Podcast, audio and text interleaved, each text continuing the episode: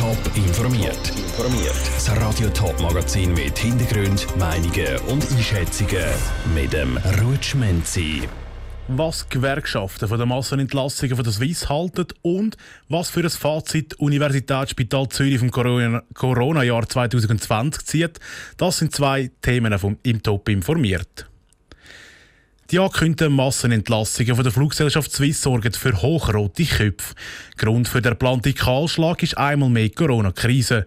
Swiss rechnet nämlich nicht damit, dass sich die Luftfahrtbranche bald von der Pandemie erholt. Dass eine Bruchlandung verhindert werden streicht sich kurzerhand 650 Vollzeitstellen. Betroffen sind die Piloten, die Kabine und das Bodenpersonal.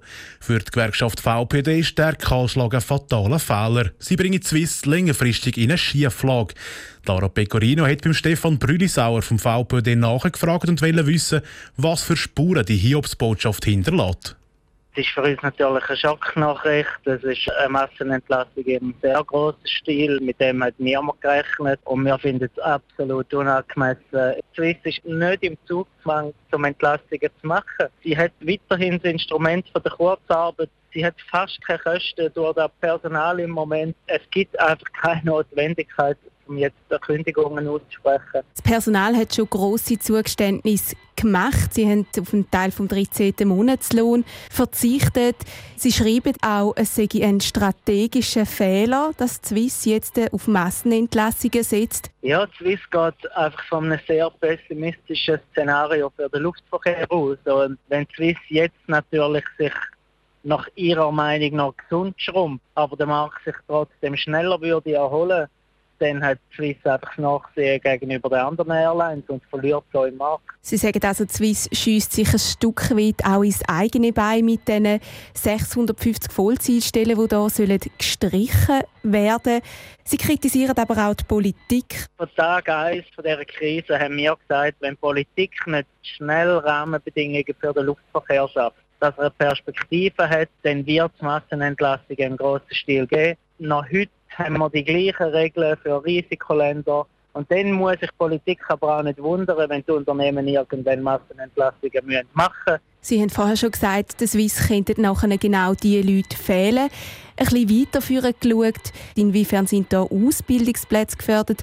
Muss man da Schiss haben, dass es einen Einbruch gibt bei künftigen Piloten oder bei künftigem Kabine- oder Bodenpersonal? Absolut. Ich meine zum Beispiel gerade in der Technik am Boden. Swiss kämpft händeringend um Fachpersonal. Sie sucht jetzt noch verzweifelt nach Lehrlingen. Und heute kündigt man an, dass man 60 Personen in der Technik will entlassen. Das macht null Sinn. Das Personal wird in Zukunft fehlen. Der Stefan Brülisauer im Gespräch mit der Lara Pecorino. Der VPD hat angekündigt, dass sie jede Kündigung genau prüfen will. Die Gewerkschaft Aeropers fordert, dass alle Piloten ihren Job behalten können. Und Kapers wird sich zum Schutz vom Kabinenpersonal mit der Swiss unterhalten. Die nächste Woche stehen ein Haufen Gespräche an. Eine Übersicht zu den Ereignissen gibt es auf toponline.ch. Personalmangel, zu wenig Betten und Spitalpersonal, wo am Anschlag ist. Die Corona-Pandemie hat auch die fünf Schweizer Universitätsspitäler vor grosse Herausforderungen und Probleme gestellt. Was am Chef vom Universitätsspital Zürich besonders im Kopf geblieben ist, im Beitrag von Jonas Milsch. Ein neuartiger Virus ist da, eine Pandemie steht bevor. Wie bereitet sich ein Spital darauf vor? Was braucht es für Material, um sich vor einer Ansteckung zu schützen?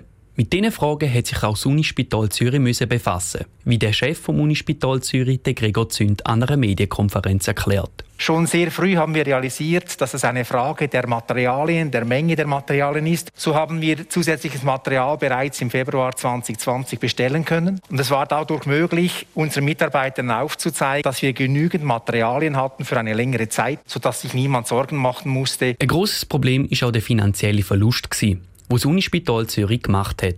Da weil weniger Operationen oder gar keine haben können durchgeführt werden. Wie das Unispital Zürich selbstständig und unabhängig ist, wird der Verlust nicht durch den Kanton deckt.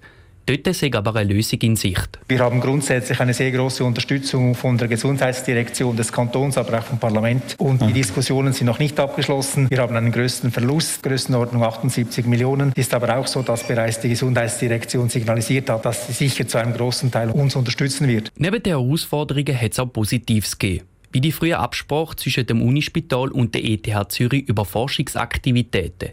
Die sind wichtig, weil die uns ermöglicht, frühzeitig attraktive Diagnostik und Therapiemöglichkeiten zu evaluieren und frühzeitig mögliche Projekte aufzugleisen, zum Beispiel künstliche Beatmungsgeräte, die uns ermöglicht hat, zusätzlich Beatmungsaktivitäten durchführen zu können. Der Gregor Züm betont, dass es vor allem dank der Medizinstudierenden nicht zu einer Überlastung gekommen ist weil die Studierenden flexibel sind und auch in Abteilungen ausgeholfen haben, die nicht ihr Fachgebiet sind.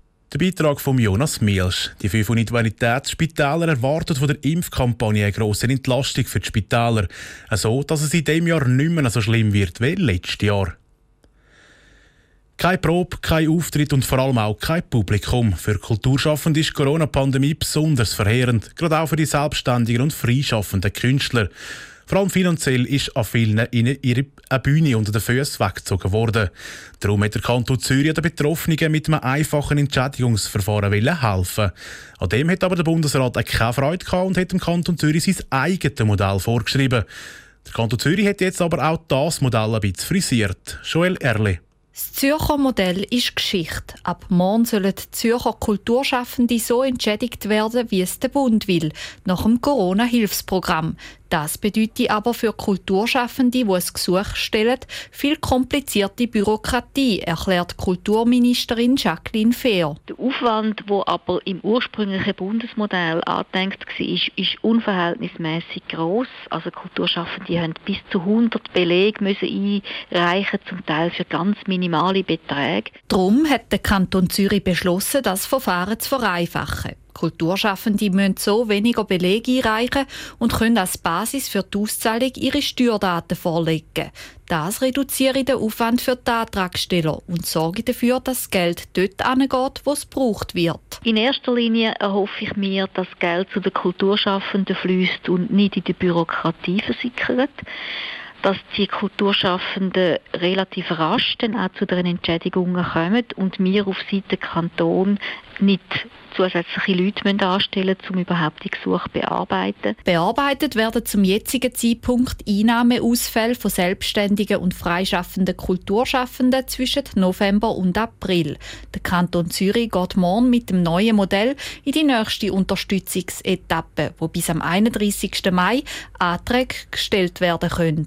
Joel Erle hat berichtet, der Kanton Zürich hofft, dass die Unterstützungsetappe für Kulturschaffende, die morgen startet, die letzte ist.